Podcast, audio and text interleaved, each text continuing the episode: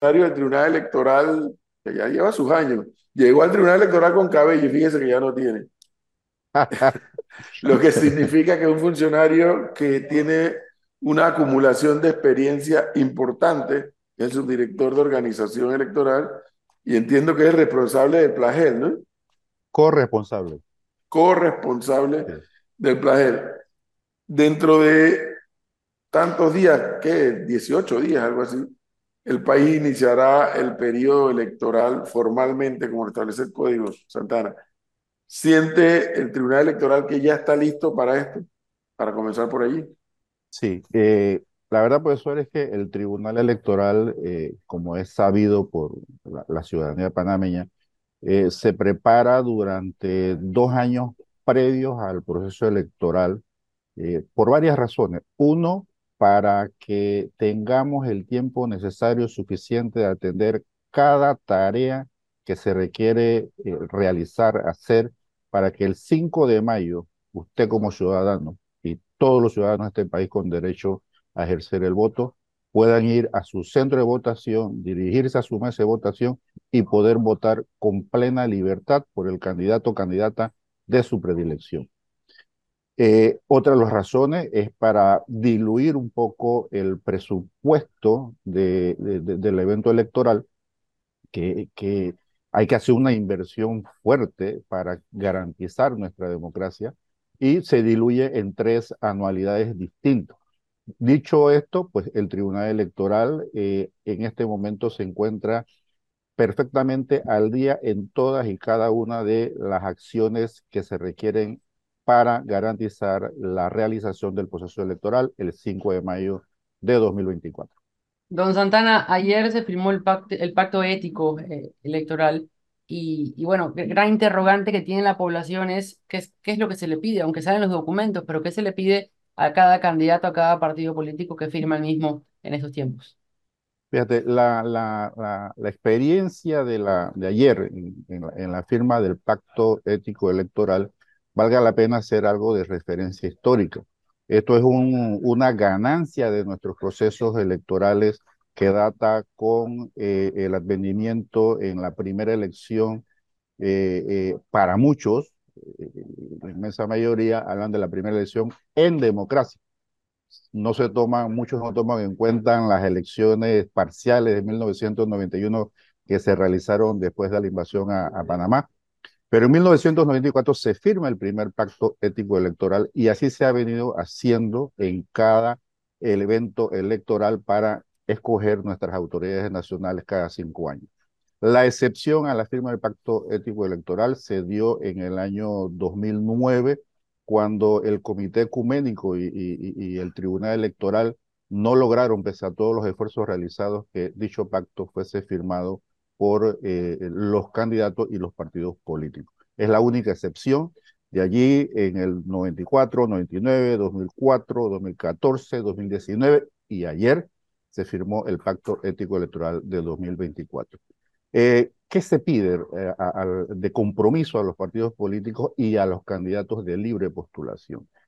fundamentalmente, desarrollar una campaña electoral en base a principios democráticos y valores contribuir con la transparencia del proceso electoral, rechazar todo tipo de violencia, y recalcamos esto, rechazar todo tipo de violencia. Esto es importantísimo, garantizar la paz de nuestros, para realizar nuestros comicios electorales. Rechazar las campañas sucias y de desinformación. Vigilar la legítima procedencia de los fondos y o donaciones que reciban partidos o candidatos. Promover la defensa y el respeto de los derechos humanos. es algo que no se puede renunciar a ello. Cumplir con la ley electoral. Esto entre los principales objetivos que eh, tiene como, como sustento eh, la firma de ayer del Pacto Ético Electoral. Señor Santana, ¿cómo reciben ustedes el hecho de que en todas las campañas que desde 1900, ¿qué dijo? Es la, fue la primera que se hizo el pacto. 94. 94. 94 se ha firmado este pacto ético electoral Pero en todas esas campañas desde entonces eh, se incumple de una u otra forma. La pregunta es, ¿cómo reciben ustedes las quejas de la gente de que dicen, oiga, esta mañana aquí nos decía alguien, ¿cómo es que gastan tanta plata firmando un pacto ético electoral que ya saben que nadie cumple? Porque todos hemos visto que en todas las campañas electorales se incumplen lo que ellos mismos decidieron cumplir en el proceso electoral. Sencillo e importantísimo, Flor. El, pacto ético electoral es un aporte de la ciudadanía panameña. Es un aporte que proviene del interés de otros sectores, no, no solamente del sector político, de los sectores eh, religiosos del país, de los sectores que dirigen los medios de comunicación social, de los distintos eh, organismos que aglutinan la organización de los, de los periodistas en este país. no es un esfuerzo propiamente del Tribunal Electoral, sino que es un esfuerzo del conjunto de nuestra sociedad que viene en auxilio y en defensa de nuestro proceso democrático tomados con el Tribunal Electoral, buscando precisamente fortalecer eh, nuestros procesos electorales para evitar que nuestro, nuestro país eh, eh, se den situaciones lamentables de pérdidas de vidas por procesos electorales con suma y, abundante violencia. Es por allí donde nosotros destacamos este compromiso de la sociedad panameña en defensa de su proceso electoral que en efecto eh, a lo largo de la historia hay queja y esta no es la excepción ni va a ser la excepción que los partidos, los candidatos firman y luego no cumplen. Imagínense si no firmaran el pacto ético electoral. Esto sería peor. sería peor. Es, es, suena un poco fuera del lugar, pero es como que dijéramos que como era costumbre antes que los hombres, muchos hombres le eh, maltrataban a la mujer, pues había que seguirlo permitiendo. No se puede, no podemos incurrir en ese tipo de, de frustración ni, ni, de lamento. Hay que verlo positivamente y buscar que, en efecto, cada día sean más los compromisos positivos que los negativos. Ahora, una vez más, porque esto se ha hablado muchas veces y con seguridad Santana Díaz ha estado ha tenido que lidiar con estos temas. Sigue estando claro ante el Tribunal Electoral, por lo menos, no, no necesariamente ante los políticos, ante los partidos políticos, la diferencia entre campaña sucia y campaña negativa. Asumiendo yo, por lo menos, que campaña sucia es cuando tú le inventas al candidato algo que no es cierto o lo tratas de involucrar en algo que no es cierto. Mientras que campaña negativa es que yo le recuerdo al candidato que en el pasado tú hiciste esto o dijiste aquello. E, ¿Eso está claro para ustedes? Totalmente, mi querido profesor. Y allí tenemos una, una, un, uno de esos lamentos que digo yo de, nuestra clase política. Muchos, muchos que se dicen afectados por, por las campañas negativas acuden al tribunal a, querer que, que, se suspenda, se ordena la suspensión de, esas comunicaciones. Y cuando se les niegan, dicen, ah, es que ustedes están en contra mío. Pero es que eh, eh, la campaña negativa es perfectamente válida. Que no le gusta a muchos, pues eso es un tema otra cosa. De, de otra cosa, en efecto. Pero es un tema legítimo. Es perfectamente posible, viable jurídica y legalmente. Más temprano Santana, hablábamos de las encuestas. Me gustaría que el subdirector de organización electoral nos reiterara. Solo se podrán dar a conocer resultados de encuestas de aquellas empresas que están debidamente registradas ante el Tribunal Electoral. ¿Eso es así? Eso o, es, o por fuera cualquiera puede publicar lo que le parezca. No deben. Y fíjense que aclaro, no deben. Y, y, en aquellos casos en que se den, pues se levantarán los respectivos procesos eh, eh, de investigación, garantizando el debido proceso y se aplicarán en su momento pues las sanciones que correspondan a los que incumplan con la legislación y reglamentación electoral. Y abusando de la memoria de Santana Díaz, la, las sanciones van de, de, de qué a qué? Eh, bueno, eh, se han elevado considerablemente, las sanciones pueden llegar hasta los 25 mil balúas. Ahí está, Flor, prepárese. Yo. Usted tiene que ser solidaria con el otro. tiene que ser. No, es que aquí Santana, la señora Flor y el señor vamos, a tomar, vamos a tomar en cuenta, dicho eso, para ver la, las cuentas de, de Flor, qué es lo que está compartiendo. que es- no, no, lo que lo que está No, señor compartiendo. Santana, no, no, no, no, revíselo a él primero. no, es que aquí los dos estaban haciendo fiesta con una encuesta y esa encuesta no está ni Yo registrada. no hice ninguna fiesta. Esa es la encuesta de Gonzalo. Sí, esa misma. Le estaba dando seguimiento. Por, por supuesto, yo soy un seguidor de vuestro programa Gracias. cada, cada Pero- vez que puedo. Pero yo sí creo, porque yo como que creo, como yo creo en las encuestas, sí hay una realidad que lamentablemente se ha puesto muy de moda en los últimos años para acá, pues determinadas campañas inventando encuestas y al final se hacen un daño a ellos mismos y le hacen un daño a la sociedad con esa publica, con la publicación de encuestas inventadas, ¿no? Eh, es, es correcto. Y, y es un poco lo que, lo que buscamos cuando aprobamos este tipo de, de reglamentación, buscando ordenar la, la- el proceso eh, e- en este sentido. Precisamente evitar, buscar evitar que eh, intereses diversos pretendan enredar, como se dice en buen panameño, al electorado y, crear situaciones confusas de que eh, no, es que Gonzalo es el que está ganando para las elecciones en Panamá, pero ni siquiera averiguan si Gonzalo es candidato o no es candidato. O sea, ese tipo de cosas son las que se pretenden buscar evitar. ¿Para qué? Para que tengamos un ciudadano informado debida y correctamente cómo marcha su proceso electoral. Y es necesario en consecuencia que los responsables de hacer encuestas eh, eh, de opinión en este país, pues cumplan con las medidas mínimas. Son, son medidas realmente mínimas Sí. que se, le- se- se les exigen para el cumplimiento Sí, e información a la ciudadanía. claro, pero a- ante el hecho que se les exija registrarse ante el Tribunal Electoral, significa entonces que el Tribunal Electoral, ante alguna circunstancia, puede convocar a la empresa y decir, venga acá y explíqueme cómo hizo esto, cómo pasó esto, cómo pasó aquello. Y es correcto. Es correcto. De hecho, se, se, se hace, profesor, porque la idea del tribunal no es andar repartiendo sanciones por estar repartiendo sanciones. La idea es que todos colaboremos en la buena y eh, eh, eh, marcha del proceso electoral.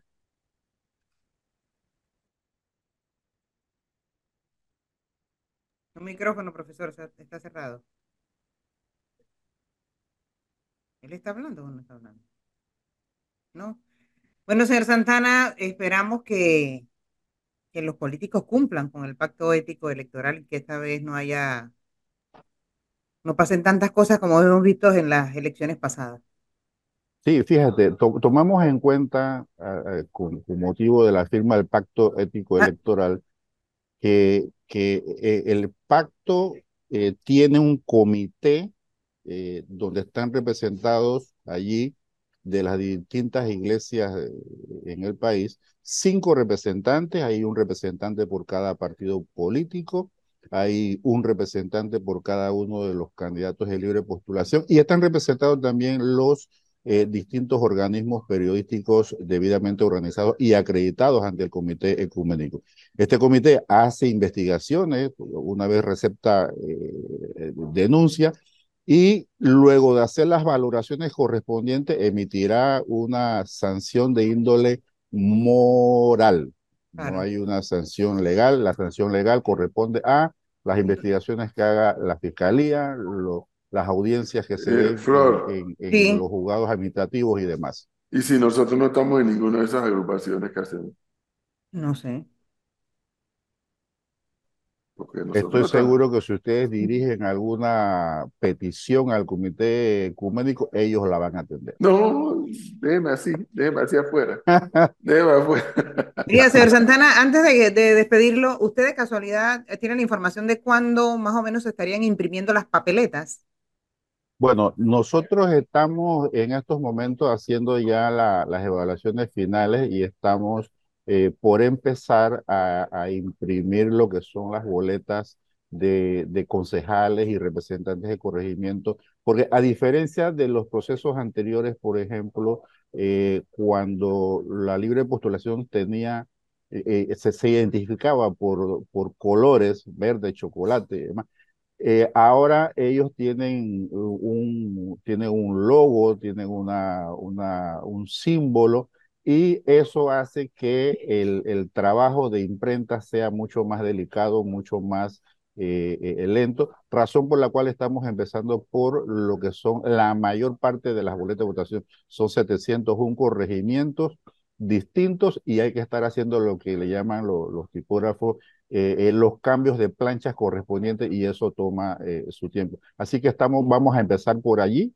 para sacar eso que es un trabajo. A propósito, bastante, Santana, en, estos, en el boletín electoral de estos días hay una cantidad de renuncias de representantes suplentes. Sí, la verdad es que eh, eh, llama la atención eh, candidatos suplentes renunciando y otro hecho lamentable también, no, no habíamos nosotros observado en otros procesos electorales de fusiones de, en, en, en, en, las cantidades que se han producido hasta la fecha en este evento electoral. De fusiones de candidatos. De fusiones de candidatos. Y eso, lo que me llamó la atención, que esos suplentes que están renunciando no pueden ser reemplazados ya. No, no eh, precisamente es la diferencia. Usted como suplente renuncia, su principal se queda como eh, eh, principal sin suplente. Si fuera el caso que el que renuncia es el principal y usted es el suplente, usted decide si sigue la, la lucha por llegar al cargo que está postulado o también decide renunciar. Esas son la, la, las dos situaciones. ¿Y cuando, ¿y cuando por razones, el suplente? solo por razones de defunción, por ejemplo, si es un candidato de libre postulación, entonces eh, eh, puede ser reemplazado. Si es de partido político, pues el organismo correspondiente de, de, cada partido hará una, puede hacer una nueva postulación. Es decir, que en el caso de, la alcaldía de Panamá, que falleció el, el anterior eh, suplente, candidato a vicealcalde de José Luis Fabrega, ahí el PRD y José Luis Fabrega pudieron, pudieron nombrar otro suplente para, para, para, esa candidatura. Es correcto, de ellos, de hecho ellos han convocado a su respectivo organismo para el 30, si mal no recuerdo, y hacer la, la selección correspondiente. No, le iba, no le, le, iba a preguntar por Martinelli, pero mejor no le pregunto. ¿Qué le pasó a, a, a, Martinelli? No, porque la pregunta que hay en el ambiente, bueno, usted es tan panameño como nosotros y viven ustedes aquí también es qué pasa si el Tribunal Electoral ordena la impresión de las papeletas en el nivel presidencial, como nos acaba de explicar, que van de abajo hacia arriba, y posterior a eso, en la Corte emitieran el fallo donde, donde la casación no le favorece. ¿Qué pasaría allí? No pasa absolutamente nada, profesor. Eh, eh, hay dos situaciones. Eh, la primera situación es si, por ejemplo, eso sucediese y el tribunal tuviese el tiempo para imprimir nuevas boletas y hacerla llegar a cada rincón donde hay un centro de votación, nosotros pudiéramos proceder en ese sentido, a reemplazar la boleta y hacerla llegar a su lugar. De lo contrario, si, si, si la situación se llegara a dar fuera el caso, sencilla, sencillamente se le comunicará a cada una de las 40 juntas eh, eh, circuitales de presidente que se ha producido tal situación y que en consecuencia no pueden tomar en cuenta en la proclamación a este señor y tendrían entonces que proclamar a quien esté ocupando eh, la candidatura de vicepresidente. Eso, esas son las o sea que por lo que veo la tranquilidad con que la tranquilidad con que ha respondido Santana Díaz, el Tribunal Electoral institucionalmente no tiene ningún estrés de que esto ocurra porque se sienten preparados para acometer cualquiera que sea el escenario. Es correcto, don okay. Cabrera. Bien, importante e interesante aclaración. Don Santana Díaz, muchas gracias. Muy amable. A la orden siempre y gracias a ustedes por la oportunidad de seguir haciendo docencia en este proceso para mayo 2024. No gracias. Gracias. 8.47 minutos, Melissa. Vamos rápidamente un cambio y ya regresamos con más entrevistas.